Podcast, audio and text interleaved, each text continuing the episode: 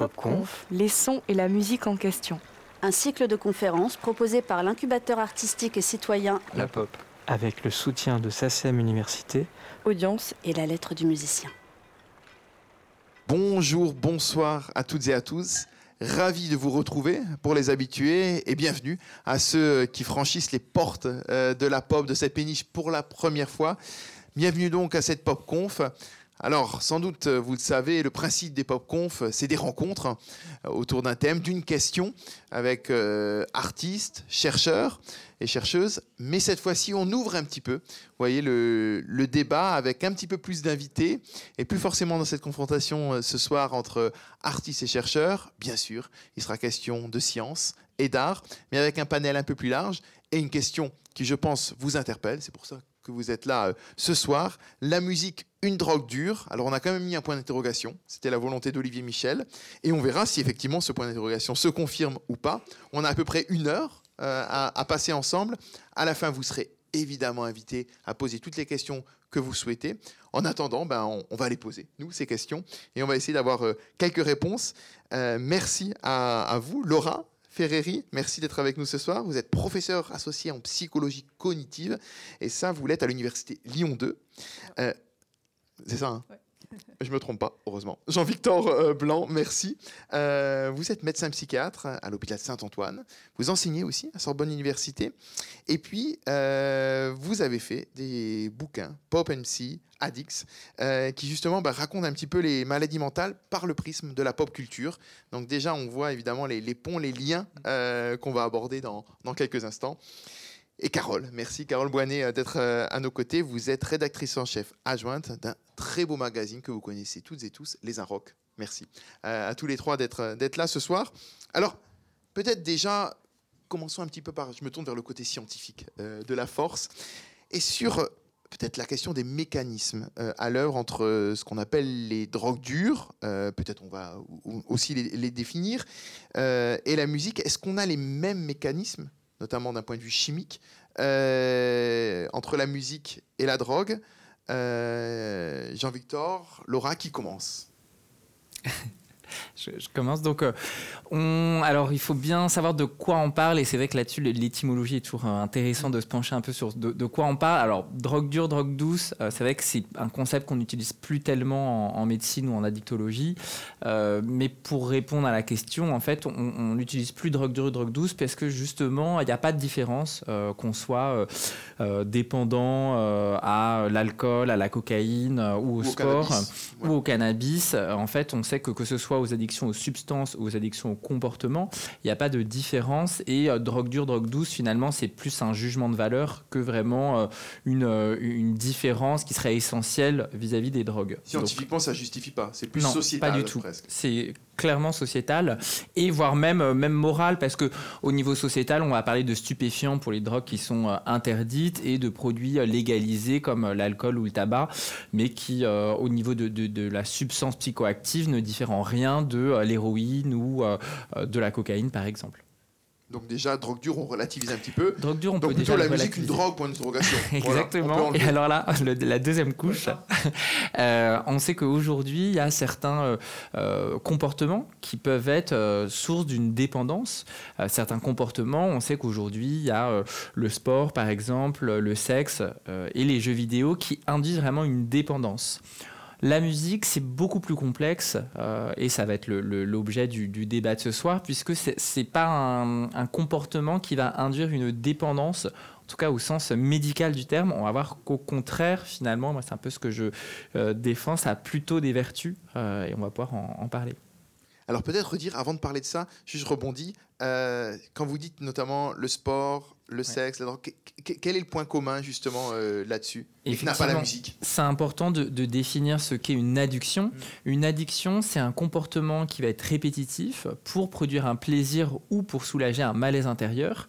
Et ce comportement, il va être caractérisé par le fait d'une perte de contrôle et d'un maintien du comportement malgré les conséquences négatives. Donc ça, c'est la définition générale des addictions qu'ensuite on va euh, décliner en fonction du produit ou du comportement.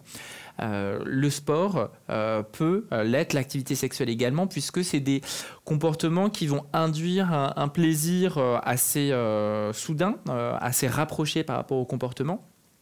avec du coup une gratification qui va être pas immédiate, mais en tout cas assez stéréotypée, reproductible et assez rapide toute source de plaisir n'est pas non plus une source d'addiction. Euh, euh, étudier pendant euh, un an pour avoir un examen ou écrire un livre ou composer un album, c'est certes très gratifiant, mais si on questionne les, personnes dans cette démarche-là, cette gratification, met quand même un certain temps à arriver avec beaucoup de frustration, ce qui est vraiment l'inverse d'un comportement addictif où on appuie sur un bouton et on ressent un plaisir.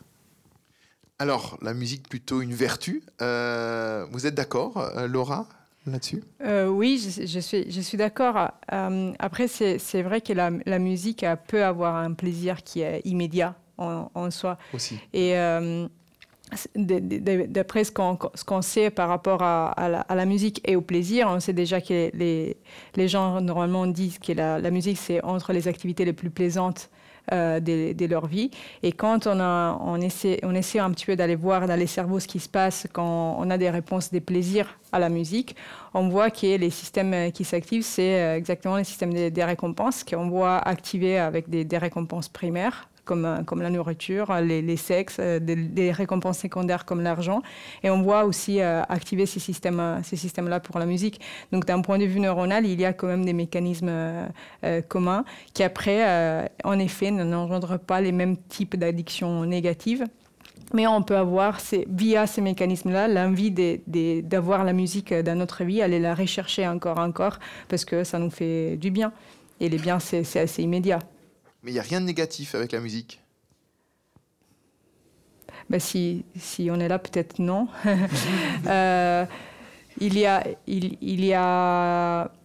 Non, je dirais il n'y a rien de négatif. Après, on peut arriver à, probablement, et ça peut arriver des fois, à des, à des mécanismes de saturation. Euh, il y a des aspects négatifs liés à la musique, mais ça sont plutôt liés à la pratique de l'instrument euh, très, euh, très, très fréquent et c'est, des mécanismes neurologiques liés à ça. Mais normalement, on est assez bien dans la régulation qu'on peut avoir de la musique, c'est-à-dire qu'on en prend un petit peu à la dose dont on a besoin normalement. Et comme ça marche assez bien, ça va moduler les mêmes types de mécanismes, mais ça ne va pas forcément les altérer. Et donc, on arrive bien à comprendre quand on a besoin et quand on, doit s'arrêter. Après, les, effets secondaires, euh, je ne connais pas. Mais effectivement, une distinction importante entre la musique, si on la pratique et on l'écoute, effectivement, ça ne joue pas sur les, euh, mêmes euh, parties du cerveau. je me tourne vers vous, Carole.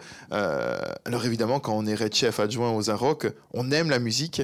Est-ce que vous êtes un peu drogué? Vous avez l'impression d'être d'être drogué mhm. à la musique, Carole Boinet oui, alors, enfin, je voulais rebondir sur ce qu'on disait, c'est-à-dire que je pense qu'en fait, ça dépend aussi beaucoup de quelle musique on parle.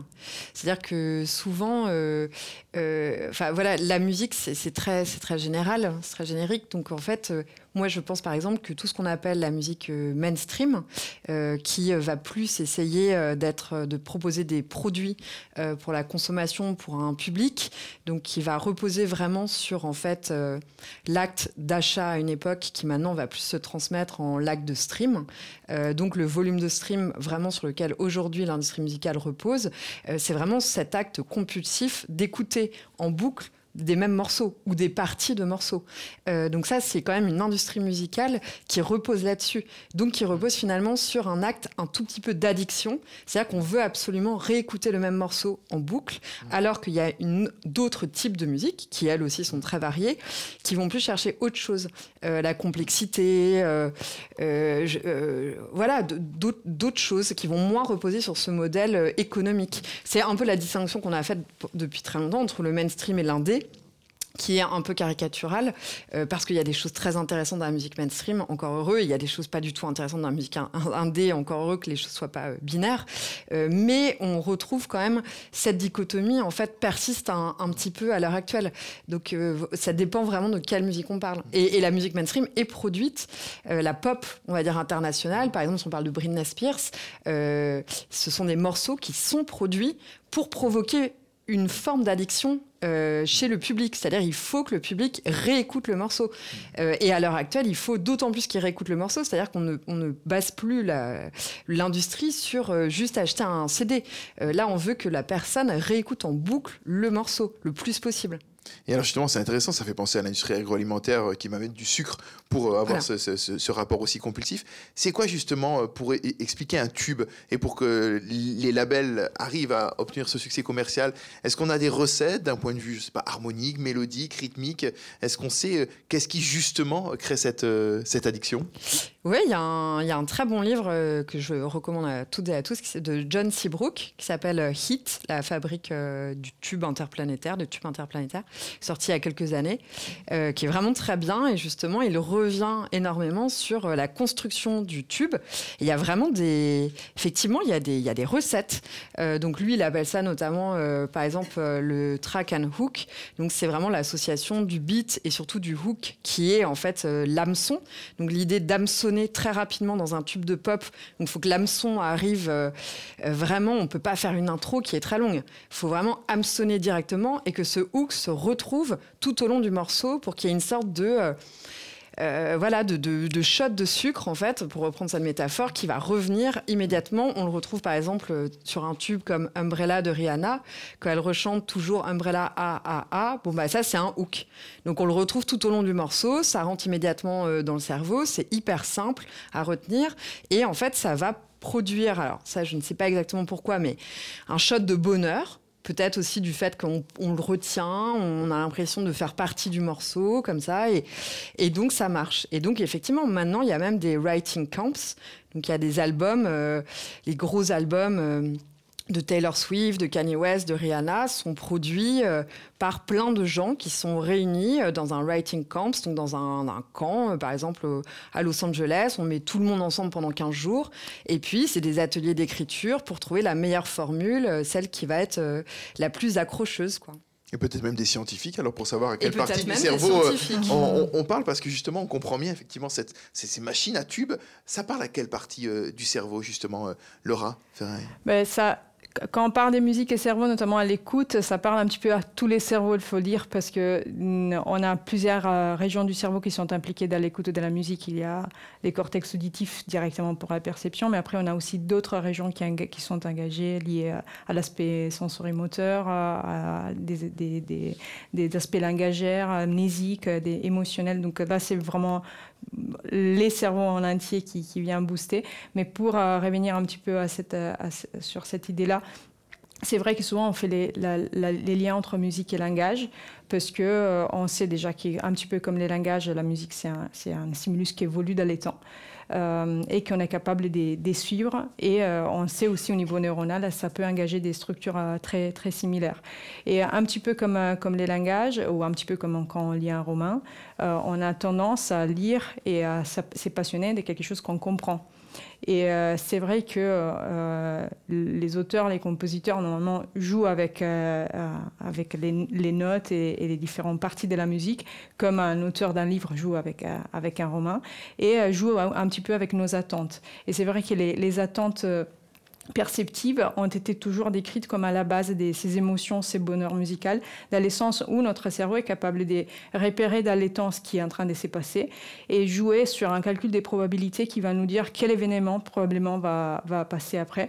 Euh, plus on est capable de prédire ce qui va se passer et avec une petite dose de surprise, plus elle est plaisir qu'on va écouter, plus on active les systèmes de récompense donc on est encore amené à chercher, à chercher encore.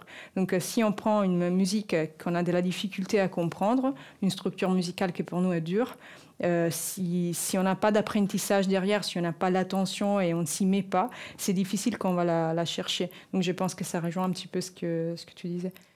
Jean-Victor, effectivement, on ne peut pas devenir accro à de la musique de création, ça va être trop compliqué. On peut devenir que accro à certaines musiques mainstream. Alors, ce qui est important de, comprendre euh, quand on parle d'addiction, euh, c'est vrai qu'on on a souvent tendance à parler uniquement du produit. C'est vrai qu'on se dit la musique en tant que telle, est-ce qu'elle peut induire une, addiction?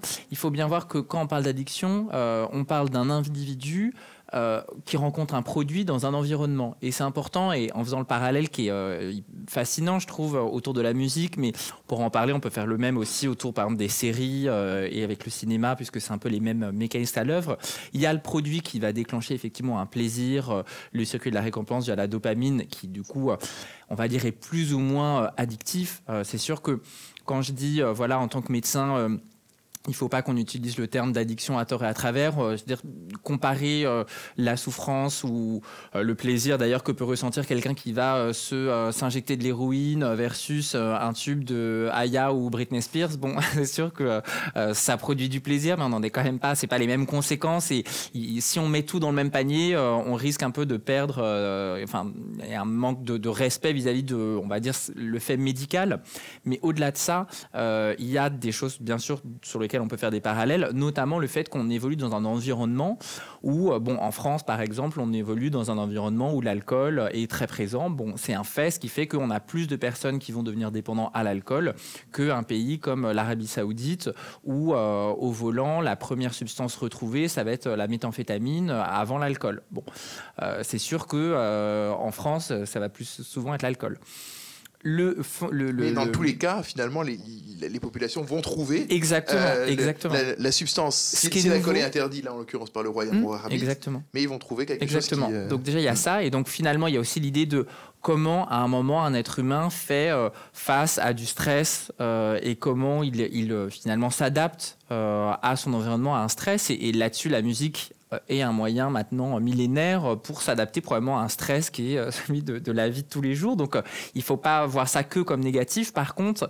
et là-dessus c'est assez euh, fascinant, c'est de voir l'environnement dans lequel on évolue c'est pour ça qu'il faut être aussi assez modeste. Euh, aujourd'hui, il n'y a pas d'addiction, par exemple, euh, aux séries ou à la musique, mais c'est vrai qu'on est en même temps face, pour la première fois de l'histoire de l'humanité, face à quand même des enjeux euh, économiques mondiaux, où effectivement on est passé de bon l'opéra de 4 heures à l'album dans lequel il y avait quand même des titres qui étaient plus ou moins accrocheurs, mais où, maintenant on est sur, voilà, quand je citais Ayana Nakamura, bon, qui est connu pour des morceaux ultra courts euh, où euh, effectivement il n'y a pas de il y a, pas de euh, d'introduction extrêmement longue c'est un refrain et puis et ça s'écoute. Et finalement c'est le modèle qui va faire qu'on va être dans les choses de plus en plus intenses pour justement susciter de plus en plus de dopamine. Et au bout d'un moment et, là-dessus d'ailleurs c'est le parallèle qu'on pouvait faire avec les comportements plus ce système là est sollicité moins finalement plus il va falloir des fortes doses pour déclencher finalement le plaisir et plus le reste peut sembler fade.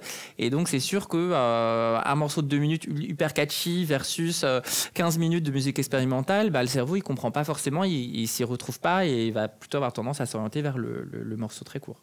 Mais c'est un peu flippant quand même ça Carole musicalement parlant si avec euh, cette idée de morceaux de plus en plus courts et, et ainsi de suite dopé, sans jeu de mots, par, euh, par l'industrie Comment vous. Bah, oui. Est-ce qu'il y, a cette tendance, vous la, vous la constatez aussi euh? Bah, En fait, c'est, on, on, est face à un, quelque chose qui est, qui est assez paradoxal. C'est-à-dire qu'à la fois, Internet permet euh, d'avoir, on va dire, la discothèque mondiale dans sa main sur son téléphone en permanence. Donc, c'est quand même. C'est... Donc, on est face à une sorte d'utopie euh, musicale. C'est incroyable. Et puis, paradoxalement, euh, en fait, le, fait que tout repose sur le, volume d'écoute euh, ne fait ressortir finalement que les morceaux les plus catchy. Et donc, finalement, les morceaux les plus complexes retombent encore quand même dans l'oubli, voire bah, sont moins écoutés, donc ils sont moins mis en avant, donc ils apparaissent moins dans les playlists, donc les gens y ont moins accès. Donc finalement, voilà, le, système n'est pas si utopique qu'on a cru le penser pendant très longtemps, où on s'est dit c'est génial, on a à portée de main toute la musique du monde. Certes, encore faut-il pouvoir la chercher, parce qu'en fait, le système tel qu'il est fait ne va pas vous la donner. Parce que le système tel qu'il est fait va quand même tourner en circuit fermé sur les tubes les plus catchy qui vont avoir le plus de volume d'écoute, qui vont se retrouver dans la même playlist, etc.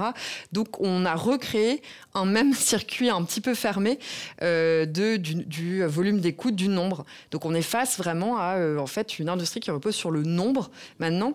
Et ce qui est un tout petit peu inquiétant, c'est que avant, euh, quand on achetait un album, il y avait quand même un tout petit peu une démarche d'achat qui faisait que ça résultait d'un choix, qui on investissait quelque chose. là, on peut regarder une vidéo YouTube ou écouter un morceau, il n'y a pas cet acte. Donc finalement, c'est encore plus complexe. C'est-à-dire qu'on peut vraiment enchaîner des tubes catchy euh, très rapidement, participer à faire grimper le volume d'écoute sans euh, avoir cet acte d'achat derrière. Donc ça, ça augmente, moi je dirais, le système, ouais. C'est un peu comparable à la presse d'ailleurs, entre la presse print et, euh, en ligne. et notamment par la consommation par les, réseaux, euh, on a plus cette hiérarchisation de l'information et, ainsi de suite, et, et puis en tout cas un, autre mode. Euh, je me retourne vers vous, Jean-Victor, par rapport juste à une chose, en parlant des différences entre drogues. Est-ce que grosso modo, je suis addict, c'est pas mon cas personnel, mais quelqu'un est addict à la cocaïne, est-ce qu'on peut remplacer ça en écoutant plein de Beyoncé, par exemple? Est-ce que c'est possible? Ou, pas du tout? Est-ce que, grosso modo, est-ce que, derrière cette question un peu provoque, mais est-ce que l'idée que la musique peut soigner d'autres pathologies, grosso modo? Alors malheureusement, euh, Beyoncé ne, suffit pas à se sevrer en, cocaïne. Euh, on sait qu'il y a deux phénomènes un peu, euh, un peu euh, inverses. Le fait d'être addict à quelqu'un, on va avoir une, à quelque chose, on va avoir une, euh, une vulnérabilité vis-à-vis de toutes les addictions. et donc parfois il peut y avoir un déplacement de la cocaïne à l'alcool, au cannabis, etc. Donc il va falloir prendre en compte justement cette vulnérabilité-là. Et euh, en même temps, paradoxalement, justement, quand on parlait du, plaisir qui pouvait être ressenti vis-à-vis de différentes activités, on sait que quelqu'un qui va être dépendant à la cocaïne ou à l'héroïne ou, à quoi que ce soit d'ailleurs, en fait, le, ça va être, euh, d'où cette question d'intensité, le problème principal, c'est que ça va déclencher tellement de plaisir que tout le reste va sembler très gris, très monotone. Et donc, euh, quelqu'un qui va être très dépendant à un produit a finalement peu de chances de ressentir du plaisir avec de la musique, avec je sais pas, faire un jogging, avec une série, euh, euh, télé, avec euh, se nourrir, avec l'activité sexuelle. Et donc, finalement, il va y avoir un, espèce de, réorganisation des intérêts qui va être centré uniquement autour du produit. À l'inverse, encore une fois, la musique peut être un bon moyen de finalement surmonter aussi des épreuves et, justement essayer, c'est ce qu'on essaie de faire avec les patients, que leur vie tourne moins autour d'une seule chose et notamment d'autres sources de plaisir, donc pourquoi pas la musique et pourquoi pas Beyoncé. Est-ce que Laura, par rapport justement aux parties euh, du cerveau auxquelles parle la musique, qui peuvent être similaires, vous l'avez dit, au langage, et différentes aussi. Euh, on en a déjà parlé ici dans le cadre des, des pop-conf, évidemment, de l'utilisation de la musique pour les, malades d'Alzheimer, par exemple, mhm. euh, où en fait, euh, à défaut de pouvoir reconnaître un proche, on peut mémoriser encore une chanson. Mhm comment, peut-être euh, réexpliquer un petit peu peut-être ça et, cette particularité-là euh, qui est vraiment propre à la musique et peut-être quelle partie du cerveau permet justement euh, ça tout particulièrement? Oui, ben, pour répondre déjà en connexion un petit peu avec, avec ce que vous disiez tout à l'heure, il ne faut pas oublier que la musique est intrinsèquement liée aussi au contexte qu'on vit. Ça nous amène pas forcément en dehors du contexte, mais ça nous amène à mieux l'encoder, à mieux le vivre. L'aspect des plaisirs des musiques a, un contexte euh, en soi qui peut être les contextes sociaux, mais en général, souvent quand on écoute euh, une chanson, on la lie à un événement de notre vie, à une personne. Et, et euh, donc pas quelque chose qui nous abstrait du, contexte, mais qui nous les fait vivre des fois des manières aussi plus intenses. Et cette richesse de la musique, leur, de la mémorisation, de l'encodage d'informations, fait en sorte qu'on peut euh, considérer la, musique comme un, outil aussi pour euh, euh, stimuler ou récupérer la, mémoire dans certains cas. Et notamment quand on parle des, mémoires et musique, on peut parler à la fois de la mémoire pour la musique, donc l'effet qu'on on soit capable, après euh, deux notes, de reconnaître un morceau. Et ça, c'est déjà quelque chose d'intéressant parce que ça veut dire que la musique est quelque chose d'assez saliente euh, pour euh, nous permettre de réactiver des processus amnésiques. Et ce type de processus, souvent, est épargné dans, des maladies comme la maladie d'Alzheimer, où on retrouve cette mémoire pour la musique un petit peu préservée.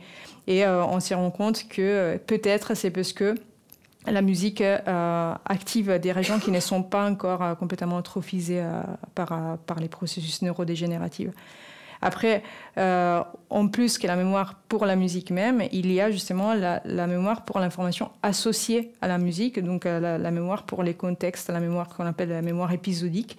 Et là, on se rend compte à quel point la musique peut être utilisée pour accéder à des souvenirs non musicaux, que ce soit par exemple des, paroles, des, l'information qui, qui, vient avec la cantine, euh, à l'école, mais aussi des souvenirs autobiographiques Et justement, c'était euh, démontré aussi euh, auprès des, patients Alzheimer que s'ils sont exposés à de la musique, notamment de la musique qui a une valeur pour eux, euh, ils, arrivent plus à avoir des, souvenirs autobiographiques via justement des, aspects qui sont des aspects émotionnels.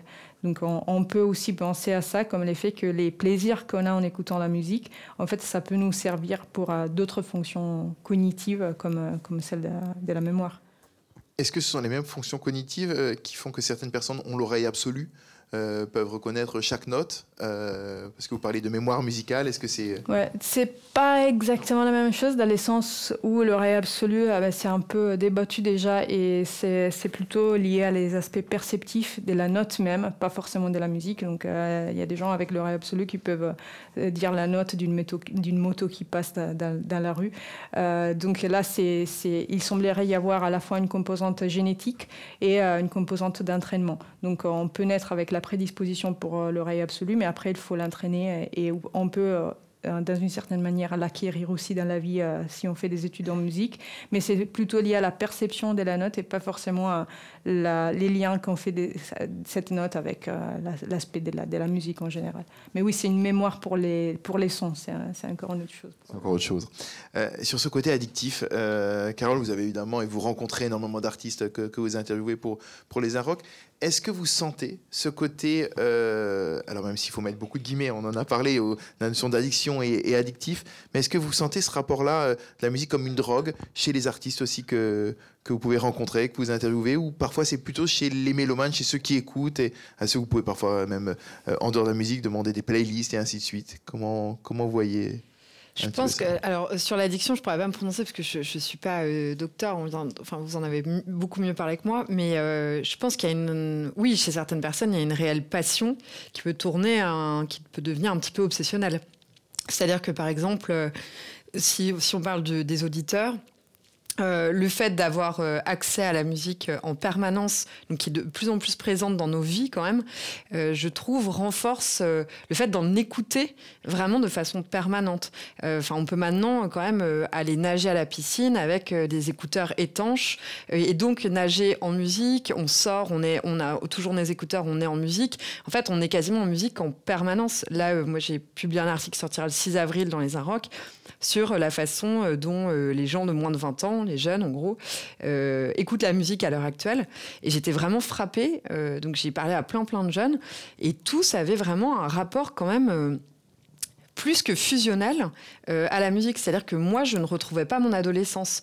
Euh, moi, j'ai 34 ans, donc eux, euh, voilà, il y avait quand même un gap générationnel entre nous. Et eux en écoutaient, mais de façon permanente. Et c'est vrai que moi, quand j'étais adolescente, quand même, bah non, il fallait que je rentre chez moi, et puis j'avais mes CD, donc la musique était assez limitée. Et puis au bout d'un moment, bon, bah, avoir mes 5 CD, j'en avais marre de les tourner en boucle, il restait la radio, mais il passait pas forcément les musiques que j'aimais bien. Eux, il y a quand même une immédiateté de trouver la musique qu'ils veulent au bon moment. En plus, les playlists sont faites pour ça. C'est-à-dire que j'ai interviewé des gens de Spotify, Deezer qui m'ont vraiment dit, bah oui, effectivement, ils travaillent à décortiquer les morceaux, donc à la fois les parties instrumentales comme les paroles, pour bien les catégoriser. Ensuite, pour bien pouvoir les dispatcher dans les playlists qui vont aller dans euh, les auditeurs. Tout ça est très précis en fait. Donc finalement, on peut à l'heure actuelle trouver le morceau qui correspond parfaitement à notre mood parce que tout le monde appelle ça des moods. Euh, donc on est triste, on va avoir notre playlist triste qui va être faite pour nous. Euh, on a envie d'être joyeux, on va avoir notre playlist joyeuse. Donc tout ça euh, fait que notre vie est faite pour être en musique. Hein. C'est très, très, flippant. je sais, ça, je sais pas. je sais pas le jugement de valeur, je ne sais pas, mais notre vie est de plus en plus faite, en tout cas pour être euh, musicalisée, quoi, pour qu'il y ait la bande son parfaite de notre vie qui est à disposition pour nous sur notre téléphone. ça, c'est le grand rêve des plateformes à l'heure actuelle. Euh... qui met à euh, l'écart des genres musicaux, euh, évidemment les, les plus alternatifs, par exemple. Oui et non. Oui et non. C'est-à-dire que moi, par exemple, sur mon compte Spotify, moi j'ai un compte Spotify, j'écoute un certain type de musique, donc effectivement qui va être peut-être plus expé par rapport à mes, à, mes likes, euh, à ce que j'écoute, etc. Et ben grâce à Spotify, je, l'avoue, hein, j'ai découvert énormément de morceaux euh, que dont d'artistes dont je n'avais jamais entendu parler, euh, qui n'ont jamais atterri dans ma boîte mail, qui viennent de, je sais pas, mais vraiment de toute l'Europe. Donc il y a aussi quand même leurs playlists sont vraiment assez précises. hein. Il y a quand même un truc de curation qui est pas si inintéressant que ça. Il y a quand même des êtres humains derrière aussi. Donc, c'est pas non plus tout noir, tout blanc. Euh, mais en tout cas, ce que ça produit, c'est vraiment ça. C'est nous pousser au tout musique et donc potentiellement à une forme d'addiction, c'est-à-dire où soudain le silence peut devenir très oppressant. Euh, je pense. C'est-à-dire que je pense qu'il y a des enfants à l'heure actuelle. euh, enfin, d'ailleurs, moi, les- tous les jeunes que j'ai interviewés s'endorment en musique, se réveillent en musique, euh, me disaient qu'en cours, parfois, ils avaient beaucoup de mal à lâcher leur écouteur parce qu'ils sont en musique, même quand ils se parlent entre eux, il y a toujours un AirPod qui traîne dans une oreille. Moi, franchement, euh, j'avais pas ça, quoi. Donc, c'est vrai que tout est fait maintenant pour qu'il y ait quand même une petite musique permanente. Je, je pense, ouais. Cette petite musique permanente. Et effectivement, on voit beaucoup de plateformes de streaming qui investissent dans, dans, dans ce domaine-là. C'est d'ailleurs pour ça que quand on voit les dépenses d'investissement qui sont colossales, les plateformes de streaming, Spotify, par exemple, on en parlait à l'instant, est toujours déficitaire. hein, dans- son résultat est toujours négatif. Il pourrait être positif, mais comme ils investissent encore énormément, euh, notamment dans ces, dans ces domaines-là, sans parler évidemment des, des, des, des- prochains défis euh, euh, type métavers ou autres euh, sur lesquels se lancent aussi aujourd'hui notamment les GAFAM. Mais en tout cas, effectivement, il y a cette, cette prise presque permanente 24-24 de, des, plateformes sur, sur les usagers. Et notamment, peut-être, euh, ça s'est accentué d'autant plus ces derniers mois, ces dernières années.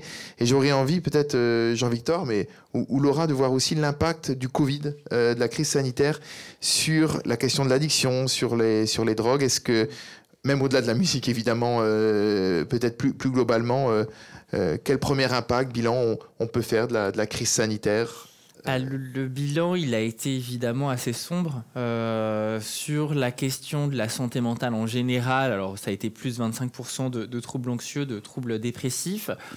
De manière assez paradoxale, le premier temps du confinement euh, a été plutôt un temps assez calme pour les personnes qui étaient déjà suivies, euh, avec finalement cette espèce de diminution de la pression, euh, alors que nous, on craignait vraiment une décompensation des personnes déjà suivies pour euh, troubles bipolaires ou euh, schizophrénie, etc. Et finalement, eux, on, s'en sont plutôt bien sortis, ou en tout cas un peu comme tout le monde.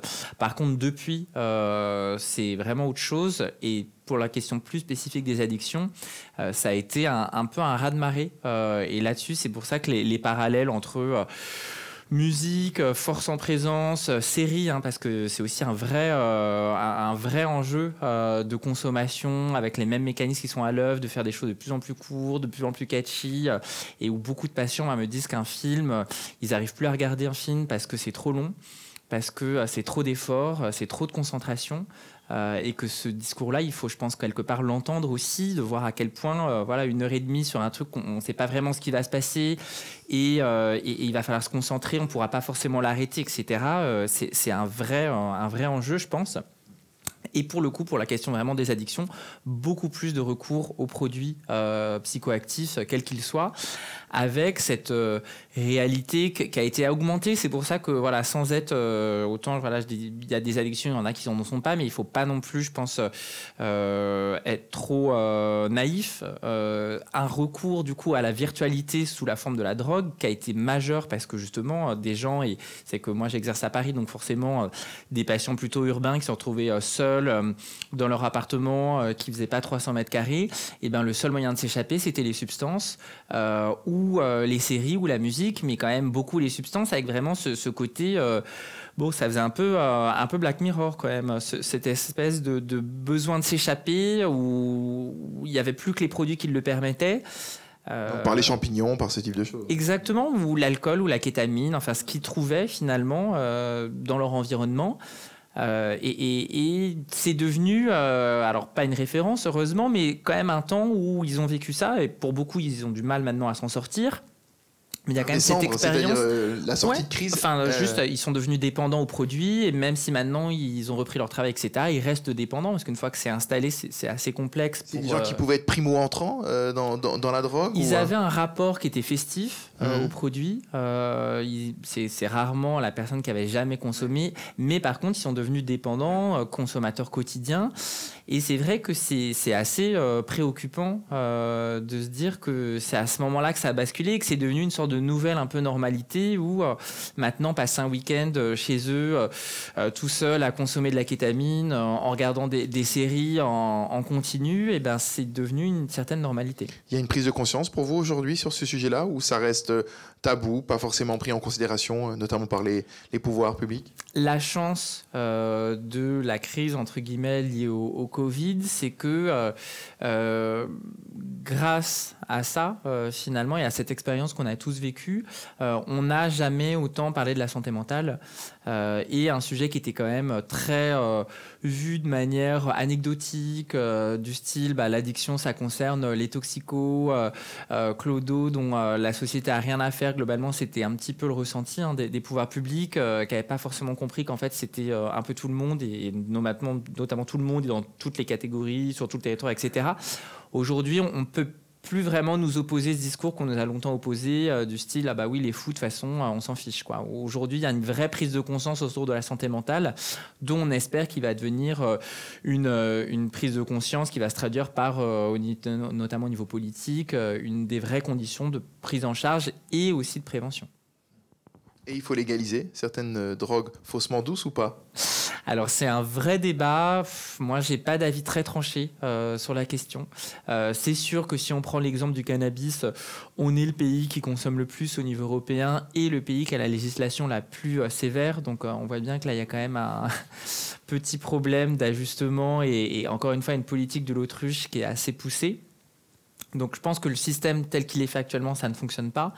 Après, euh, c'est sûr que moi, en tant que, médecin, euh, légaliser euh, une drogue qui, bon, est ni mieux ni moins bien que d'autres, hein, mais qui, bon, va avoir d'autres effets et va déclencher d'autres effets négatifs, d'autres dépendances, etc., que ce qu'on a déjà actuellement, notamment les, problèmes avec l'alcool, c'est pas non plus de, de, gaieté de cœur. Donc honnêtement, c'est un débat qui, en tout cas, qu'on devrait avoir et qu'on devrait avoir de manière un peu plus intelligente que uniquement l'aspect répressif, c'est sûr. En tout cas, crise sanitaire, hausse de la consommation des drogues, hausse des streams euh, sur la même période. Euh, je me tourne euh, vers vous, Laura. évidemment, peut-être un regard par rapport à ces périodes de crise sanitaire, des différences peut-être qu'il peut y avoir aussi suivant les pays, peut-être que vous avez que vous avez pu constater, et puis aussi cette question par rapport à une éventuelle légalisation de drogue douce, peut-être. De la musique. Ah, la légalisation de la musique.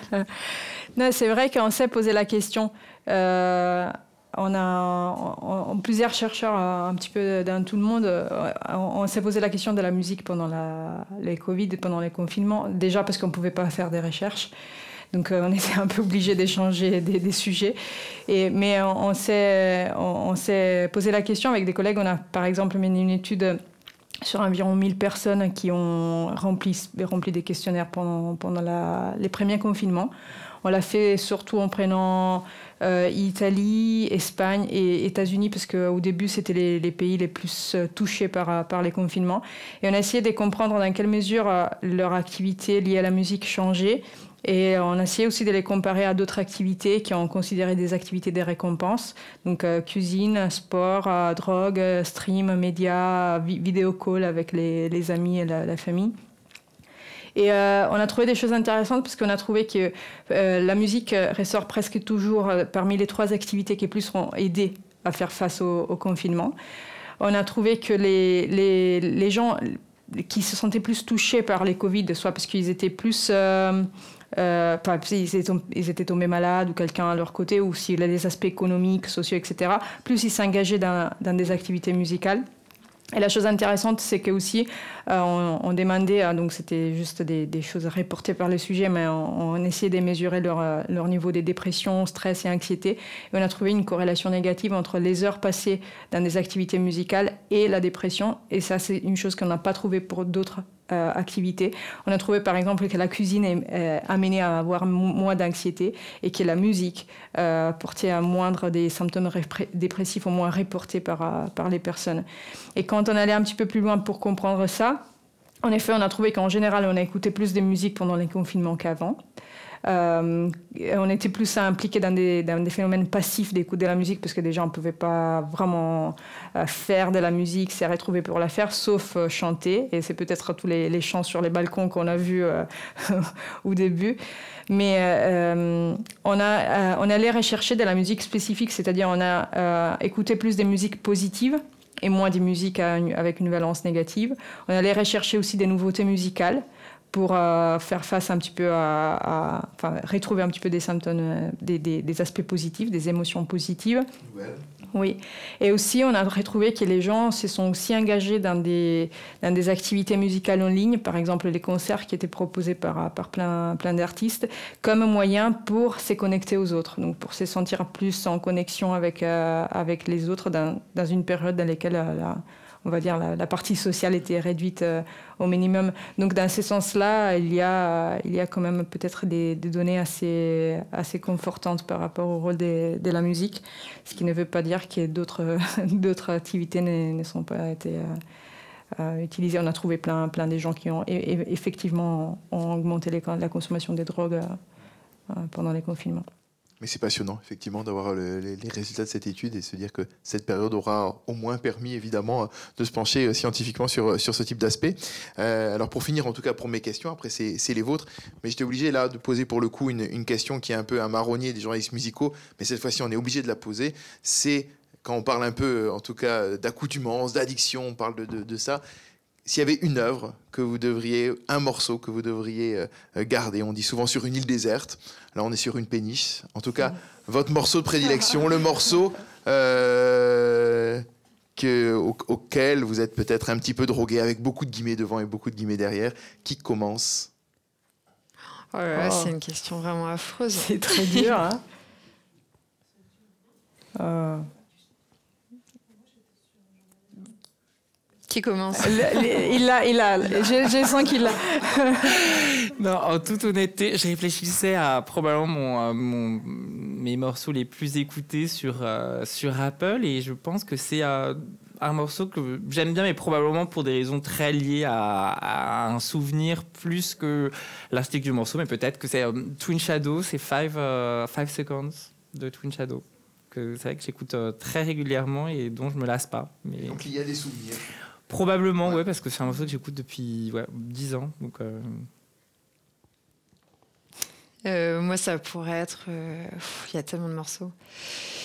je pense que c'est soit un morceau de David Bowie, soit peut-être Wuthering Heights de Kate Bush. Parce que c'est un morceau pareil dont je me suis jamais lassée. Et à chaque fois que je le réécoute, euh, soit parce que c'est moi vraiment qui le m'aime, et c'est souvent parce qu'il il, arrive dans une playlist, ou alors je le réentends en soirée parce que quelqu'un l'a mis. Et il y a vraiment une sensation, euh, une émotion qui n'est jamais partie. Enfin, une, à la fois de bonheur et de sorte de d'apaisement d'envolée lyrique où euh, c'est vraiment un morceau qui me fait beaucoup de bien ouais et que j'ai beaucoup écouté pendant le confinement notamment avec un remix aussi de Alléluia par les Happy Mondays qui est un très bon morceau pour de, d'optimisme un peu. Enfin, il y a, y, y a, une sorte de, il y a une sorte de shot comme ça. Et je, je Parce que Carole, vous étiez d'accord justement avec Laura, l'idée d'écouter des musiques plus positives pendant le, confinement. je ne sais pas si c'est plus positif parce qu'il y, y, a certaines personnes aussi qui aiment bien, euh, qui aiment bien aussi se réfugier dans une forme de mélancolie et ça leur fait du bien. Il y avait aussi plus. Quand on est triste, on, on, a, on a bien écouté des musiques tristes. Tout à fait, ouais. Non, parce que je disais, euh, j'ai oublié euh, tout à l'heure, mais il y avait plus de musiques positives et plus des musiques de, de, sa propre enfance aussi, donc lié à, mmh. ces sentiments un petit peu plus de nostalgie. Euh.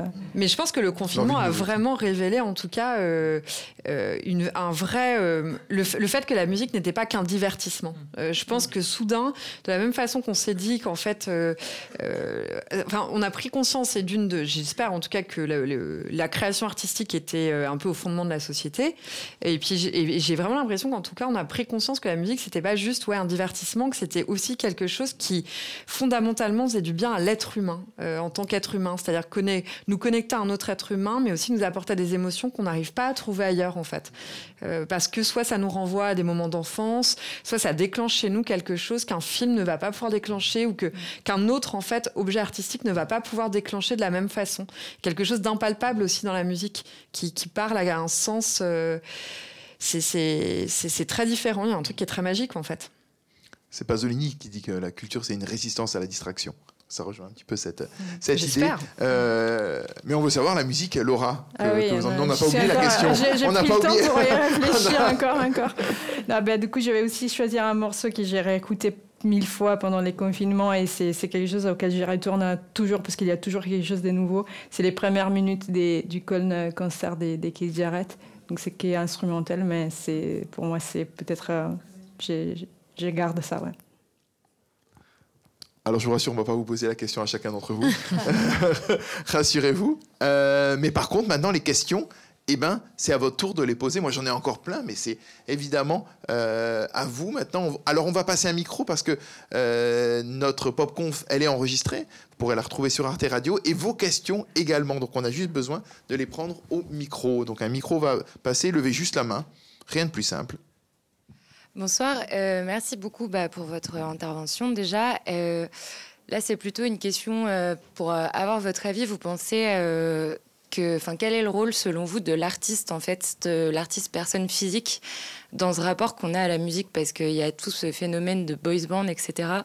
Donc, au-delà de, la musique en tant que, que chose immatérielle, euh, qu'est-ce que, euh, quel rôle peut avoir en fait euh, l'artiste personne physique dans, dans ce processus en fait un peu, si je puis dire, de sélection et voire d'addiction du coup dont on a un peu parlé ce soir? Ouais. Bah, c'est une très bonne question euh, dont, la réponse est, est, évidemment très vaste. Euh, c'est sûr que le, support d'identification euh, que peut être l'artiste, et c'est que c'est beaucoup pour les artistes musicaux, également pour euh, les, acteurs, les actrices, mais c'est que c'est souvent eux les, les réceptacles les, plus forts vis-à-vis du support d'identification qu'on peut avoir. Il y, a plusieurs éléments. Le premier étant que finalement, on peut avoir un rapport, on va dire, passionnel, chez certains patients qui vont être trop passionnels vis-à-vis de leur idole, bon, mais c'est quand même une, petite, euh, voire une très euh, petite minorité. Après, pour le reste, euh, au-delà de, la musique, c'est sûr qu'un un artiste ne se résume jamais à uniquement ses morceaux. C'est aussi pour ça que, euh, quand on parlait tout à l'heure de, l'évolution du monde euh, de la musique et de la recette pour un tube, certes, mais bon, c'est sûr que probablement que si euh, Baby One More Time avait été chanté par quelqu'un d'autre, et eh ben, ce serait peut-être pas Britney Spears et, il n'y aurait pas eu tout ce qu'il y a eu derrière. Et, ce qui me permet de, raccrocher un peu les wagons, puisque pour le coup, là, d'une manière que moi je trouve très positive, aujourd'hui, et je travaille beaucoup cette question avec, avec Culture Pop et Psy, on n'a jamais eu autant d'artistes, notamment qui parle du sujet de la santé mentale et que c'est aussi un aspect très positif et comme on peut faire le parallèle par rapport aux séries, de dire oui, ok, les gens regardent plein de séries c'est peut-être pas terrible. En même temps, dans les séries, il y a beaucoup de valeurs euh, très positives, je trouve, qui en ressortent, euh, et une diversité qui avait clairement pas avant euh, avec les plateformes. Je pense que dans le monde de la musique, au-delà de euh, et on faisait la blague d'ailleurs avec Aya Nakamura. Euh, bon, que ce soit aujourd'hui euh, l'artiste francophone qui a le plus de succès au monde, quelque part, ça déjoue quand même beaucoup d'algorithmes, ça déjoue probablement beaucoup de préconceptions de l'industrie musicale et, et, que ça arrive aujourd'hui, bah, je trouve ça très positif. Donc, bon, finalement, au-delà de la musique, il y a beaucoup de choses dans un artiste et que c'est quelque chose qui change un peu la manière dont on vit notre société et que ça, je trouve ça très positif pour le coup. Après, je pense qu'il y a quand même la question aussi des réseaux sociaux. je ne sais pas dans quelle mesure, euh, parce que effectivement, le, on va dire la fanatitude a toujours existé. Mais euh, est-ce que c'est renforcé ou je ne sais pas si c'est la fan attitude qui serait renforcée par les réseaux sociaux, mais moi j'ai l'impression qu'il y a quand même une forme d'intimité qui se crée avec un artiste, d'avoir l'impression en fait d'être très proche de la personne euh, parce que euh, ils l'utilisent quasiment tous, ils font des vidéos, on a l'impression qu'on peut leur parler, qu'on va leur parler en DM, ils répondent à certaines personnes, etc. Donc est-ce qu'il n'y a pas une, une sorte d'illusion comme ça de soudain d'avoir un ami qui est artiste et en fait c'est pas c'est pas la vérité, enfin je, je sais pas. Euh. Exactement, en fait, c'est ce qu'on appelle une relation parasociale, c'est-à-dire qu'aujourd'hui, euh, avec les réseaux sociaux, on a des interactions avec des personnes qu'on ne connaît pas dans la réalité, euh, que ce soit des artistes ou juste des personnes célèbres ou des, influenceurs, etc., avec lesquels il y a une interaction qui peut être très modeste, hein, mais je ne sais pas, Kim Kardashian qui à un moment va mettre un cœur sur un message d'un fan au bout du monde, et bien du coup, euh, ces millions de followers peuvent se dire qu'eux aussi, peut-être qu'un jour, elle lira leur message et qu'en fait, c'est une communication qui va dans les deux sens qui est, euh, à la fois un peu, euh, peut-être qui peut paraître un peu étrange, hein, mais qui est réelle et surtout qui est nouvelle. Parce qu'avant, euh, je viens Marilyn Monroe, on savait qu'elle n'allait pas lire sa petite lettre qu'on avait écrite au fin fond de la France ou je sais pas quoi. Donc il y a vraiment ce, ce, truc assez nouveau qui, pour le coup, renforce ce lien et cette sensation d'intimité avec l'idole, entre guillemets, et qui en même temps, et c'est ça qui est, qui est, fascinant, la met aussi à un niveau beaucoup plus euh, terrestre euh, et on le voit beaucoup sur la question de la santé mentale. Bon, forcément, moi j'ai plus étudié, mais quelqu'un, si on reprend l'histoire de, Britney Spears, qui est passé justement de quelque chose d'extrêmement fabriqué, de quelque chose de très lointain, euh, quelqu'un qui a été euh, quand même mis un peu sous cloche et à la fois euh, idéalisé et en même temps, euh, pour le coup, après, complètement martyrisé quelque part par toute une industrie et qui finalement n'a pas eu justement pendant tout un moment de sa carrière cet accès d'expression directe bah, vis-à-vis de sa communauté et qui aujourd'hui, maintenant là, enfin, on voit bien que c'est un autre monde et qu'en 20 ans, on est passé d'un extrême à l'autre et qui, pour le coup, favorise quand même beaucoup la prise de parole directe euh, des artistes encore une fois quelque chose que je trouve euh, que je trouve euh, intéressant. Mais à la fois, j'ai quand même l'impression,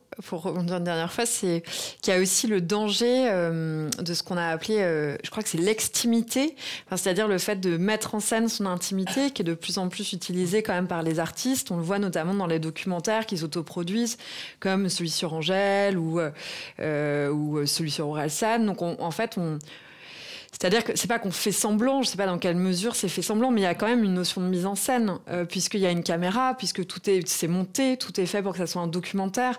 Donc c'est pas une vraie intimité à laquelle on a accès. Euh, c'est quelque chose qui est mis en scène, mais qui donne une illusion euh, de rentrer comme ça immédiatement dans l'intimité. Et ça, on l'a énormément sur Instagram avec des artistes qui vont justement jouer énormément de ça, faire voilà nous montrer que je sais pas ils sont en train de nous parler puis ils mangent leur plat de pâtes, mais tout ça est hyper pensé. Et je pense que ça contribue quand même aussi paradoxalement à donner un peu l'illusion qu'on est proche, qu'on est dans leur intimité, alors que tout ça reste potentiellement assez fabriqué. Enfin, euh, Donc où est la fabrication, où est la vérité?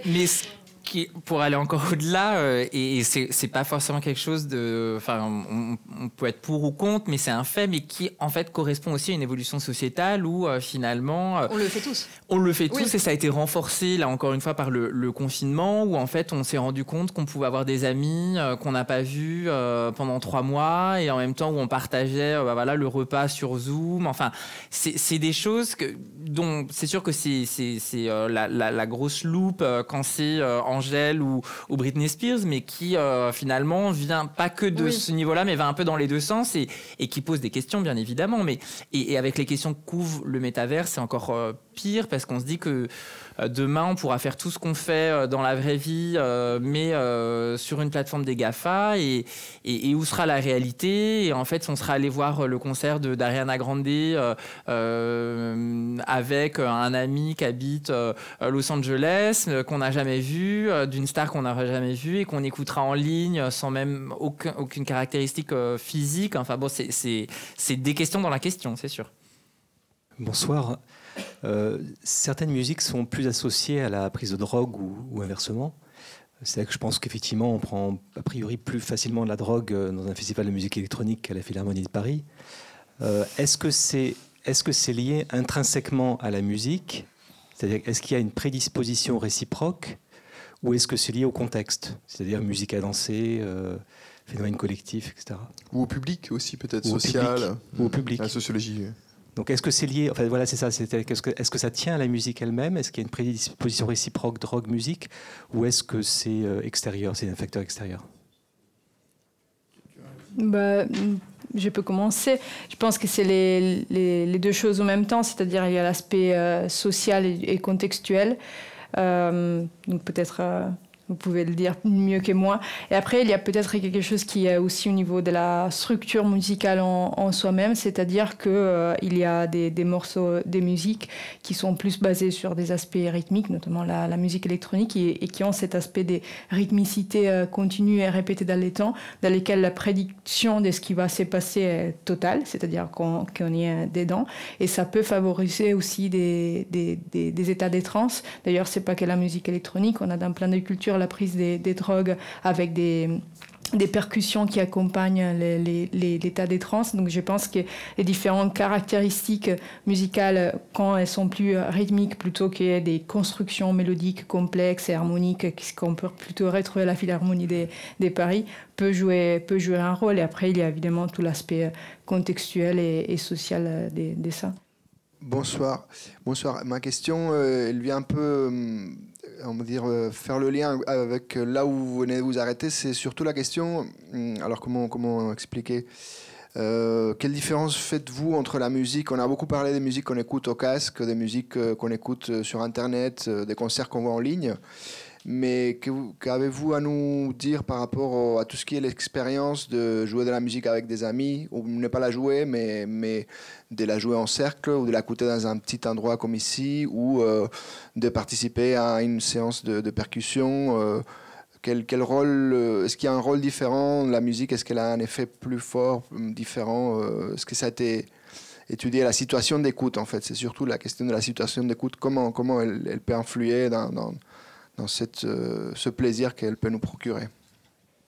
Il y, a, différents aspects, c'est-à-dire que quand on est euh, à faire de la musique ensemble, à écouter de la musique, à partager de la musique, sûrement il y a des, des, aspects sociaux qui, qui, font en sorte que les émotions puissent être amplifiées. Et euh, ça, c'est vrai pas seulement dans les cas de la musique, c'est vrai aussi dans les cas d'autres types d'émotions qui, ont, on a démontré, être plus aperçues comme plus intenses si partagées avec quelqu'un, surtout avec quelqu'un qu'on aime bien. Et ça, ça va aussi avec une plus, plus d'activation dans les systèmes de récompense notamment. Après, il y a une question qui est euh, liée aussi à ce dont on a besoin quand on écoute euh, de la musique. Et c'est vrai que selon les profils de la personne et selon les moments aussi dans lesquels on veut écouter la musique, c'est aussi euh, la, capacité de se concentrer, d'avoir, euh, d'être euh, connecté avec soi-même qui peut amener à plus des réponses, des plaisirs. Donc je dirais c'est à la fois comment on se sent à quel moment, les types de musique qu'on écoute et éventuellement avec qui on, la partage. Et après, il y a des, des, des profils d'individus qui, qui n'aiment pas trop les aspects sociaux et qui aiment plutôt écouter de la musique tout seul avec les casques, et d'autres qui essaient plutôt vers les partages, mais normalement on, oscille selon, selon les besoins. Et après, oui, avec les partages, il y a aussi cet aspect des, des communications sociales qui, qui rentre un peu en, en relation avec ce que vous disiez tout à l'heure, c'est-à-dire il y a quand on parle des récompenses à la musique, on parle aussi des aspects sociaux, c'est-à-dire à quel point on se sent connecté à la fois avec les publics, les, gens avec qui, on est, et l'artiste aussi. Et plus on se sent en connexion, plus des plaisirs on a, plus on ira rechercher encore une fois cette expérience dans notre vie. Donc si on ne ressent pas ces types de plaisirs dans les concerts, on ne sera pas des gens qui vont dépenser beaucoup d'argent pour aller dans les concerts, dans la pratique. Bonjour, bonsoir. En, termes d'addiction euh, à la musique, il, me vient aussi une notion qui me paraît intéressante, qui est celle de la compression du son compression dynamique, j'entends l'écrasement du son qui fait que précisément la notion de nuance est en train de totalement disparaître. Et on, l'a mis en évidence cette année avec, euh, avec Thomas Dutronc dans le cadre de la semaine du son cette année au mois de janvier. Euh, et Universal qui nous a rejoint aujourd'hui, très conscient aujourd'hui que toutes les musiques actuelles sont extrêmement dense et une densité absolument incroyable qui fait que la notion de micro-silence, finalement, la notion de respiration, de niveau faible, niveau fort, est en train de disparaître totalement. Alors, j'aimerais bien avoir votre avis justement sur cette notion même de, de, compression, de hypercompression, de surcompression à laquelle on assiste et qui peut avoir un lien assez direct avec la notion de, euh, je dirais, euh, euh, d'addiction. Alors c'est difficile de répondre par rapport à la question de, la compression du son parce que c'est un aspect plus technique. Euh, ceci dit, je pense que euh, au niveau de, cette intensification quelque part et, du coup d'être moins euh, dans la nuance et moins dans le silence, enfin cette espèce de de course à l'intensité euh, qu'on voit dans énormément d'aspects euh, de notre vie. Et encore une fois très en lien je trouve avec quand même cette idée de euh, de, grosses plateformes qui ont des moyens inédits au niveau mondial et qui font qu'il n'y a, a, jamais eu autant d'argent qui est dépensé qu'aujourd'hui que pour nous rendre accro à de la musique faire que euh, on va euh, passer 10 euh, heures à regarder quelque chose sur Netflix, que la sexualité est de plus en plus intensifié, avec des références qui sont plus tellement de l'ordre de la physiologie, avec une augmentation, euh, par exemple, euh, avec des produits de synthèse, etc. Donc, on est quand même dans, quelque chose où on va de plus en plus vers l'excès le, et vers, le, en tout cas, l'intensité.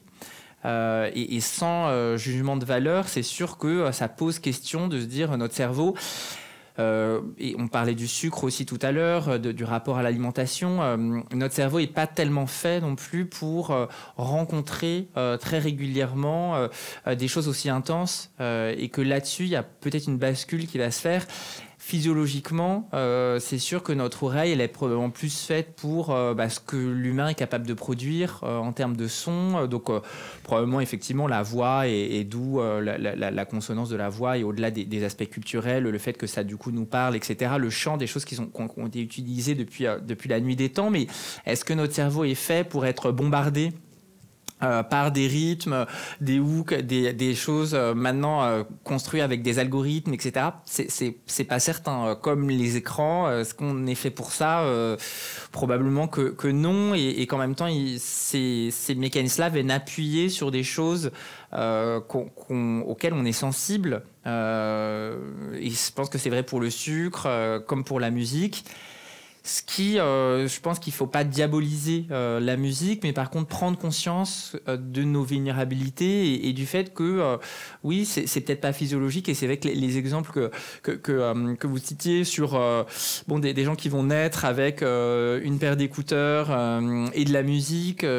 bon, on se dit effectivement, à, et à 18 ans qui ne se connaissent pas le bruit du silence, quelque part, sans être oiseau de, de, mauvais augure, on se dit que c'est quand même un petit peu inquiétant de, de va situer leur normalité, leur rapport euh, au silence, à la parole, à l'attention. Euh. c'est sûr que c'est plus des questions que des réponses, hein, mais qui, je trouve, sont assez intéressantes. Après, enfin, paradoxalement, j'ai aussi l'impression qu'il y a quand même une, un petit regain, on va dire, d'intérêt pour la musique ambiante notamment, euh, pour même le field recording, pour euh, des musiques. Euh, et je pense que ça s'accompagne, ça a aussi une traduction, ça, je ne sais pas dans quel sens ça va entre cause et conséquence, mais c'est très lié quand même au, à toute cette résurgence du mouvement de développement personnel quand même de quête de bien-être, euh, qui s'accompagne aussi de cette prise de conscience de notre santé mentale, euh, qui, qui est aussi la résultante bien sûr du confinement.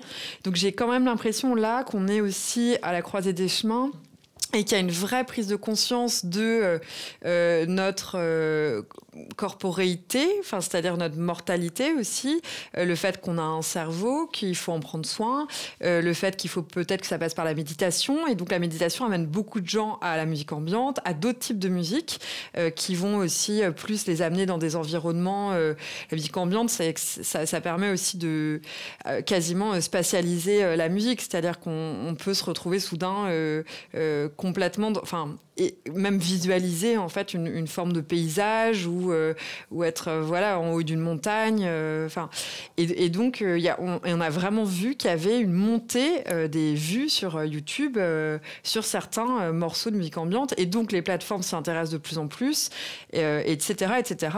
Et Jean-Yves Leloup a, a, sorti un livre sur, sur l'ambiance justement cette année qui est très bien.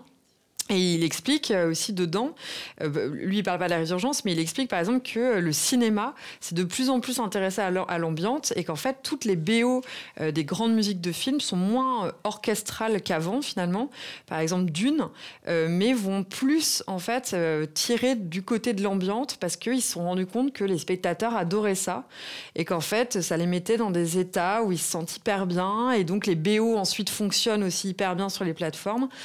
Et donc peut-être qu'il y a un truc aussi qui est intéressant là-dedans, quoi. C'est-à-dire que peut-être que finalement, euh, on est arrivé au pic de l'attention.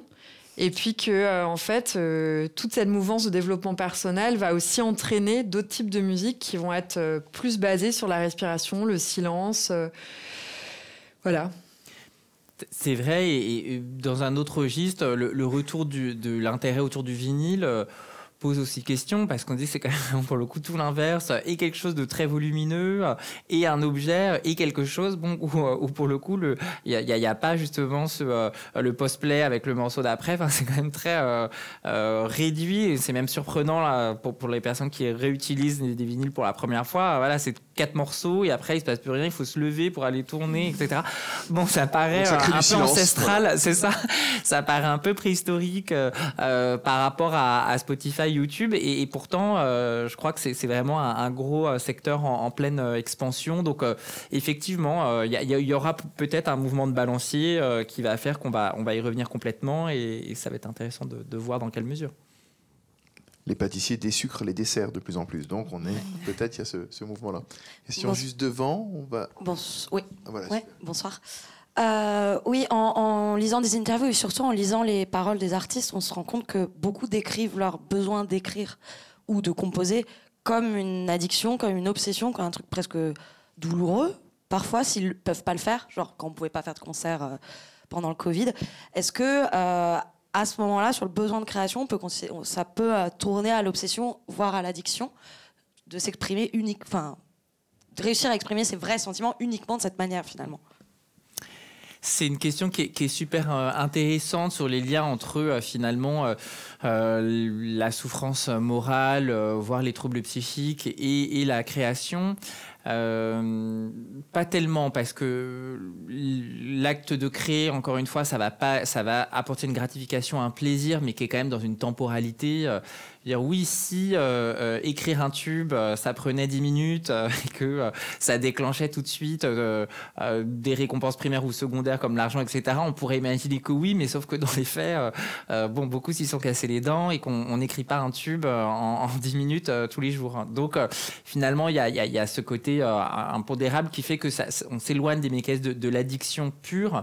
Par contre, le fait que ce soit une stratégie qui puisse être adapté. Euh, et euh, c'est sûr que la, sublimation dans l'art, le fait de transformer euh, quelque chose de soi, de transformer aussi peut-être une souffrance ou, quelque chose dans, sa musique, dans son art, c'est vrai que beaucoup d'artistes le, disent très bien et, l'expriment clairement en disant que voilà, s'ils n'avaient pas ça, ils ne savent pas comment ils feraient pour affronter la dureté de leur quotidien, etc pour le coup, ça c'est vrai, mais je pense qu'il ne faut pas euh, euh, voir ça euh, d'un œil négatif, sauf si, mais là c'est quasiment un, autre sujet, mais qui est tout aussi intéressant, qui va être le rapport au produit dans la création. beaucoup s'y sont cassés les dents et, c'est encore un autre, un autre débat, d'autres questions, mais dans le monde de la musique qui est particulièrement aigu. Ouais, je pense qu'il y a quand même euh, effectivement plus une recherche euh, quasiment de thérapeutique en fait pour les artistes. Enfin moi c'est un peu ce que je retiens de. Après là c'est une grande généralité, hein, ça dépend encore euh, des personnes, mais ce que je retiens un peu de 10 ans d'interview, c'est vraiment ça, c'est-à-dire que ça revient quand même énormément, que ça leur permet finalement de tenir debout, de vivre en fait, de se lever le matin, de d'être en vie, voilà parce qu'il y avait une fragilité ou parce que. Et donc, c'est quasiment comme si euh, ça prenait la place euh, ouais, d'une thérapie. Quoi. Moi, j'ai un peu cette sensation-là parfois qu'il y, y, a quelque chose de cet ordre-là, quoi. plus que de l'addiction en fait. Plus une thérapeutique que neurologique finalement. Plutôt l'impression, ouais. C'est plus l'impression que j'ai. Euh, moi, moi je, je, voudrais aborder une autre question. C'est en fait, on a, on a vu que la musique pouvait avoir un côté addictif. Et en fait, euh, la musique peut aussi avoir un côté libérateur, me semble-t-il. Euh, et, donc, en fait, euh, moi, en fait, tous, les deux d'ailleurs, on travaille sur la question de, du, rapport entre la musique et la transition écologique. Et moi, c'est un sujet qui m'intéresse beaucoup, en tant que musicien déjà moi-même. Et, du coup, parce que est-ce qu'on pourrait dire, enfin c'est pas l'action que je vous pose, mais moi je me la pose à moi-même, que, euh, un des problèmes avec la transition écologique, c'est qu'on est addict à la société telle qu'elle est actuellement, la société productiviste, en fait, qui nous procure tellement de choses tout le temps, euh, qui nous peut nous rendre euh, addicts. Il me semble qu'il y a une forme d'addiction, mais j'aimerais bien en parler avec des addictologues une autre fois. Et, qu'on a vu que la musique, avec cette façon d'écouter aujourd'hui, peut aller dans le même sens et finalement faciliter en fait cette addiction globale en fait peut-être au monde dans lequel on vit être comme un complice en fait de, de, ce, de, cette, de cette perte de soi-même, de cette addiction. Et, et, donc moi je me dis comment inverser cette tendance et comment pouvoir nourrir les gens avec une musique libératrice pour pouvoir en fait sortir en fait de, de, de, de cette, de ce, rapport euh, négatif finalement à la vie euh, avec, avec une musique qui, nous, qui, qui, te, qui, qui, redonne une force de vie, une vitalité et une, et une liberté intérieure en fait. Voilà, c'est une grande question certes, mais voilà, je, je, la, je, la, je la lance, je la lance. en tout cas, moi, elle m'intéresse beaucoup. Moi, j'ai l'impression qu'effectivement, il euh, c'est plus de l'ordre, c'est moins de l'ordre de l'addiction que du capitalisme. C'est-à-dire qu'on est vraiment dans une, dans une consommation euh, assez frénétique de la musique, mais il y a des musiques très libératrices, heureusement, qui sont produites, euh, enfin, qui sont créées quoi, à l'heure actuelle. J'ai l'impression que c'est plutôt le mode d'écoute qui, qui nous pousse à être comme ça dans une sorte de, course. On peut le comparer à ce qu'on a appelé la fast fashion. Hein. C'est ça, c'est s'acheter des t-shirts et puis on l'a à peine porté, on en achète un autre. Et il euh, euh, y, a comme ça une sorte de frénésie, euh, je pense, de, boulimie un peu qui fait que malheureusement, on peut du coup se retrouver, je pense, dans une écoute qui va être plus quantitative que qualitative. C'est-à-dire qu'on a à peine fini le morceau. Finalement, on va cliquer sur un, autre morceau et puis un autre morceau, et en fait, on les écoute même plus on, court après euh, quelque chose, c'est une course un peu mortifère en fait, il n'y a même plus de lien vis-à-vis du morceau, quoi. Il y a un truc un peu, euh, un peu fou. Euh, mais, mais je pense que c'est plutôt, voilà, c'est plutôt notre façon d'écouter que la musique en elle-même qui est, enfin, la production musicale à l'heure actuelle, elle est tellement énorme que bien sûr qu'il y a des musiques qui, qui sont hyper euh, libératrices. Et puis, de toute façon, euh, ce qu'on écoute euh, un soir à l'Olympia, c'est pas ce qu'on écoute un soir aux Instants Chavirés, c'est pas ce qu'on écoute. enfin, voilà, le, le, spectre de, musical, il, est immense et il est hyper varié. C'est ça qui est, qui est, super riche. Donc, je pense qu'il y a des musiques. Euh, et puis, pour revenir à cet aspect euh, du capitalisme, etc., il y a aussi des productions musicales à l'heure actuelle. Euh, ça dépend beaucoup des artistes. C'est-à-dire, là, on revient à cette histoire de mainstream et d'indé qui va un peu tout et rien dire, mais qui est quand même pas si inintéressant que ça, dans le sens où il y a quand même des artistes, justement, qui ont beaucoup plus euh, une démarche euh, qui va être moins euh, dans la recherche de la popularité, par exemple, qui vont plus, qui vont par exemple pas penser au public en créant leurs morceaux, alors que d'autres artistes vont beaucoup plus penser à la cible, c'est qui la cible, bon bah la cible c'est telle, c'est telle tranche d'âge, bon bah on va faire un morceau qui va être un peu comme ça. donc voilà, il y, a quand même différents types de musique qui font que il n'y a pas du tout les mêmes, les mêmes destinées je pense. Alors bonjour. Euh, ma question est plus euh, centrée sur euh, un type d'écoute particulier. Lorsqu'un individu écoute de la musique pour provoquer chez lui un processus de distanciation à soi-même, comme parallèlement à un individu qui consommerait des images, qui consommerait par exemple TikTok, pendant, qui, enchaînerait pendant 2-3 heures. Voilà, il mange des images, quelqu'un qui mangerait de la musique. Est-ce que ça provoquerait euh, à long terme des déclins sur l'individu, que ce soit neurologiquement ou socialement, ainsi de suite? C'est une, euh, une, bonne question. Euh, D'un point de vue global, l'écoute de musique, c'est pas un processus qui va être euh, délabrant cognitivement. Euh, et, qui serait mauvais euh, en soi. Euh, après, la question qui va plus m'interpeller en tant que médecin, ça va être de comprendre pourquoi à un moment la personne a autant besoin de ça. et finalement, ça, ça, rejoint un peu ce qu'on disait tout à l'heure, notamment cette question de, capitalisme que, je traite pas mal dans, dans Addict, où en fait on, voit que à la fois, et c'est toute l'ambivalence et un peu le cynisme, hein, c'est que à la fois on est dans une société qui crée la souffrance et, qui ensuite vend les moyens de supporter cette souffrance. Et donc euh, c'est sûr que le confinement bah bon c'est pour le coup c'était pas vraiment créé par la société. Mais en tout cas euh, voilà on voit que euh, ça a permis à plein de plateformes de faire un succès incroyable. Bon il y a un côté quand même très cynique vis à -vis de ça c'est sûr qu'il faut toujours s'interroger sur pourquoi et, d'où vient finalement cette souffrance-là. Bon, quelqu'un qui n'arriverait à, supporter son quotidien que grâce à l'écoute de musique, euh, l'idée c'est de voir d'où vient à un moment cette, euh, cette souffrance et, pourquoi elle est aussi importante. Et, c'est sûr que quand il y a une seule solution qui est toujours la même et qui va se faire au détriment de, de, toute autre chose, c'est euh, pas forcément un signe d'une stratégie d'adaptation qui est hyper adapté, en tout cas sur le très long terme. est-ce qu'on peut, euh, est-ce qu'on peut cristalliser une forme d'apathie à l'existence à force? Enfin là, c'est un peu un côté extrême, mais mm. euh, à, force de consommer de la musique dans cette idée-là.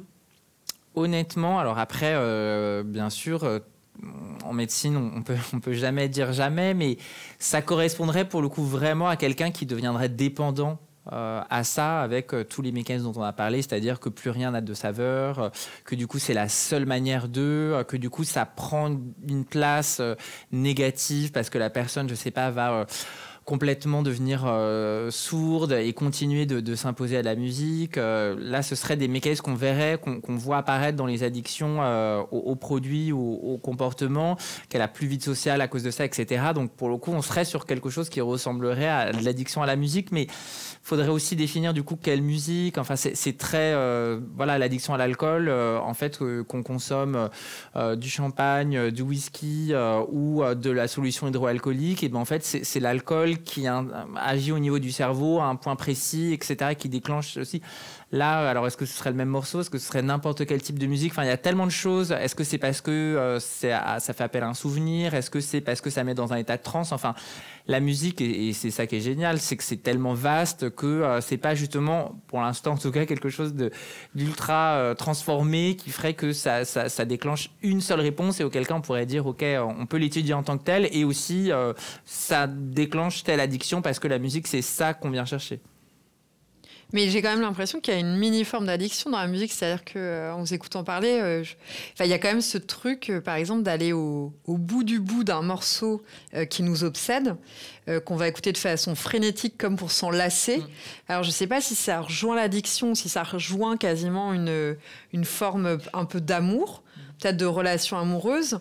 Euh, ça me fait penser par exemple à, euh, enfin c'est hyper connu ce truc de la petite phrase de Vinteuil chez Proust, euh, où finalement il associe Odette, donc c'est un amour de Swann, à quelques notes de musique, donc un, bout d'un morceau, quoi, qui est la phrase de Vinteuil. Ah, il l'associe à Odette et en fait, il, fait une sorte, enfin, il prend un peu l'un pour l'autre et finalement, euh, il aime pas tant Odette qu'il est complètement obsédé par ce morceau. Euh, c'est un super livre sur la musique et sur l'obsession musicale et il est complètement, en fait, euh, tombé amoureux de ce que ces notes font émerger, procure chez lui. Euh, donc à la fois une sorte de souvenir, euh, mais qu'il n'explique pas bien. Enfin, en tout cas, ça lui provoque un bouleversement qui est assez incroyable, qui est finalement le fantasme de l'amour, le fantasme d'être amoureux, quoi.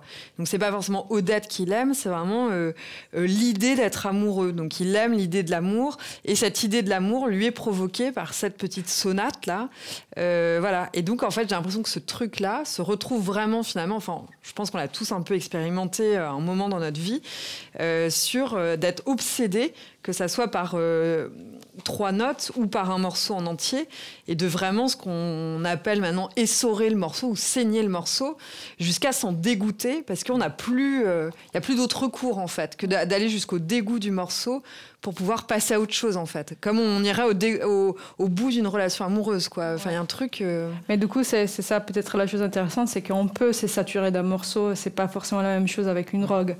C'est-à-dire qu'on ah revient sur l'idée du début qu'on peut euh, utiliser selon besoin et qu'on a des mécanismes euh, qui ne sont pas altérés mais qui sont modulés par, par la musique. Mm. Et donc, et ça arrive souvent qu'à un moment donné, on n'en peut plus, pour euh, des mois, des années, on ne peut plus euh, réécouter un morceau. Et donc, on peut s'ésoigner un petit peu euh, des façons assez équilibrées. Donc, par rapport à, ce que vous disiez tout à l'heure, c'est pas, par rapport à la question, c'est pas la musique dans ces cas-là les problèmes, parce qu'on on a montré aussi bien que la musique peut aider à, s'éloigner de soi-même et rentrer dans des états d'absorption, s'éloigner du corps même, comment à se centrer sur soi-même, rentrer, avoir une conscience de soi, de son propre corps, selon la façon dont on, la utilise. Et euh, la chose euh, intéressant, c'est que dans la plupart des cas, c'est pas dangereux. Et si ça devienne, c'est plutôt un, comportement euh, pas typique euh, qui pourrait, donc pourrait être la musique, mais autre chose aussi. On peut jamais se dégoûter d'une drogue? Eh ben non, justement, c'est une bonne question. Je m'y étais jamais pensé. Eh ben euh, il me semble que c'est en italien où, le mot, ça me faisait penser à ça. Le, tube, c'est torture ou tormentone, quelque chose tormentone, comme ça. oui. Ouais, c'est ça. Donc, euh, on voit bien qu'il y, a, cette mm. idée dans, le morceau, dans le tube euh, super catchy de, qu'on va chercher et qui à la fois procure un plaisir, en même temps, on, y va jusqu'à se, dégoûter. Mais effectivement, pour ce qui est vraiment de l'addiction, et c'est ça le problème, c'est que il y a la thérapie d'aversion euh, ça marche pas, ça a jamais marché. Donc euh, le euh, l'addict à l'alcool qui va dire bah je vais boire toute la journée, comme ça ça va me dégoûter jusqu'à me rendre malade et demain je vais arrêter l'alcool, et ben ça marche pas. Et, pour les addictions comportementales, ça ne marche pas malgré les, situations extrêmes qui peuvent en découler, euh, par exemple pour l'addiction au sport, euh, la personne blessée euh, qui a vraiment le pied cassé parce qu'elle a trop couru, et eh ben on va la retrouver à essayer de, faire le truc à, cloche pas, à cloche pied. Enfin c'est vraiment des, choses qui, sont mm. marquantes et qui justement sont très physiques et, interrogent sur, sur, jusqu'où l'individu est prêt à aller pour et, et il n'y a jamais ce, phénomène de saturation qu'on retrouve effectivement euh, assez euh, facilement, pour le coup, euh, sur un, tube, même le plus, le plus catchy qu'il soit. Bonsoir. Ma question est liée justement au tube. Vous avez parlé des, euh, des, fameux tubes et aussi des gens qui ont comme travail cette recherche des euh, parties ou même des morceaux entiers qui vont entrer dans nos têtes, qui vont, euh, on, aura envie d'écouter, réécouter en boucle, etc. Et même si je déteste la phase cliché qui est j'écoute un peu de tout, des fois j'ai l'impression que pour moi c'est vrai parce que j'ai des périodes où j'ai écouté du jazz, d'autres où j'ai écouté de la classique, du pop, du rock. Ça dépend. Et même si j'ai fait de la musique dans ma vie, surtout de la musique classique, j'ai l'impression que je peux distinguer ce qui est de la musique recherchée, ce qui sont des purs tubes, des euh, morceaux qui n'ont pas une vraie valeur musicale.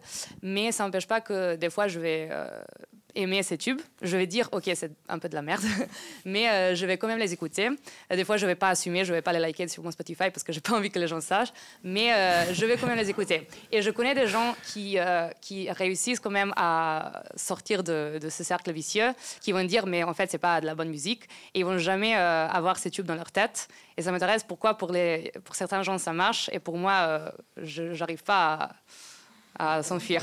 Moi, je pense qu'il faut faire attention aussi à cette histoire. Enfin, tout à l'heure, euh, j'étais un peu abrupte quand je parlais de mainstream et d'indé, mais euh, euh, c'est-à-dire qu'il n'y a pas non plus de bonne et de mauvaise musique. Enfin, c'est-à-dire il y a des tubes internationaux, enfin je sais pas que ça soit les White Stripes ou que ça soit Baby One More Time ou que ça soit des tubes de Beyoncé, qui sont, c'est quand même formidable de créer un tube.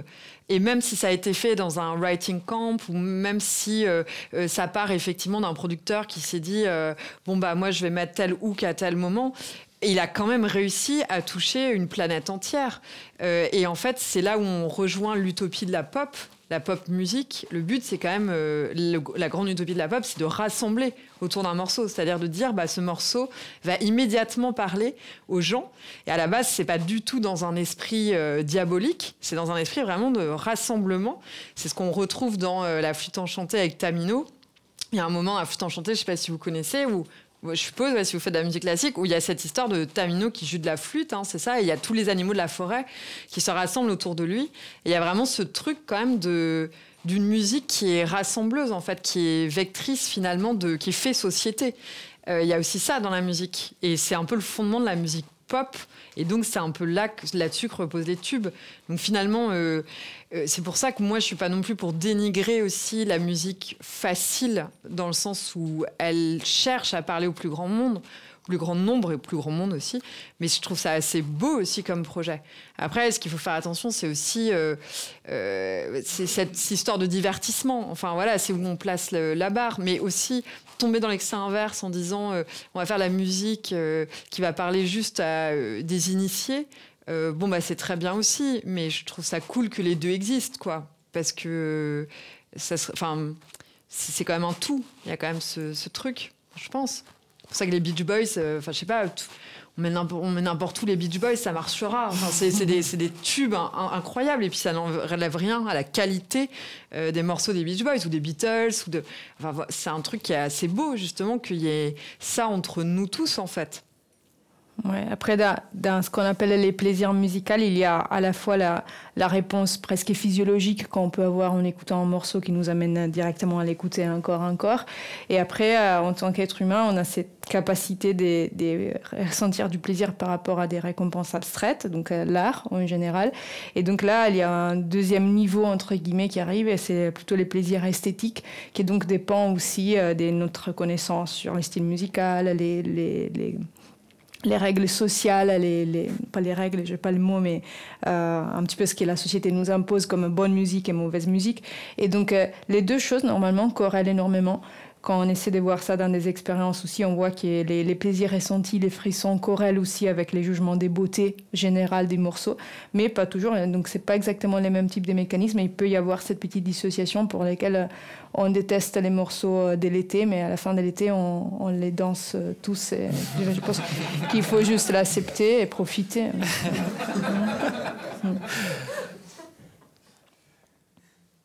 Une autre question, je pense qu'on peut conclure euh, cette pop conf. Euh, alors vous dire évidemment déjà un grand merci à vous tous, à tous les trois d'avoir été euh, à nos côtés ce soir pour débattre de cette question. Déjà on a enlevé le terme dur devant drogue et après on a peut-être laissé le point d'interrogation mais on a apporté pas mal de réponses. Vous dire évidemment que cette pop conf, elle a été faite euh, grâce à des partenaires, c'est important. SACEM, Audience, Arte Radio, La Lettre du Musicien, magnifique magazine sur la musique. Et puis euh, le prochain rendez-vous, c'est 4 avril. Une autre question, toujours, hein, vous avez compris, c'est le principe. Naissons-nous tous musiciennes ou musiciens? Donc ça, ce sera la question posée 4 avril. Et puis comme on a parlé évidemment dans cette euh, pop conf de ce que la musique fait société, comment elle a été rendue, et on a vu combien c'était essentiel, évidemment, euh, notamment dans la crise sanitaire.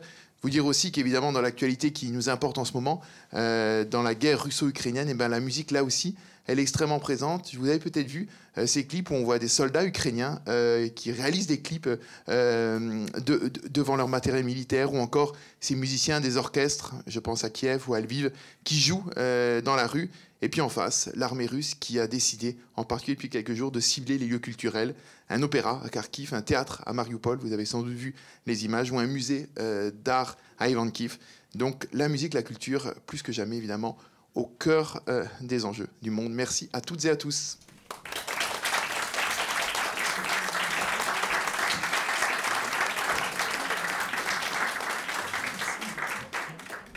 Popconf, les sons et la musique en question un cycle de conférences proposé par l'incubateur artistique et citoyen La Pop, avec le soutien de SACEM Université, Audience et la lettre du musicien.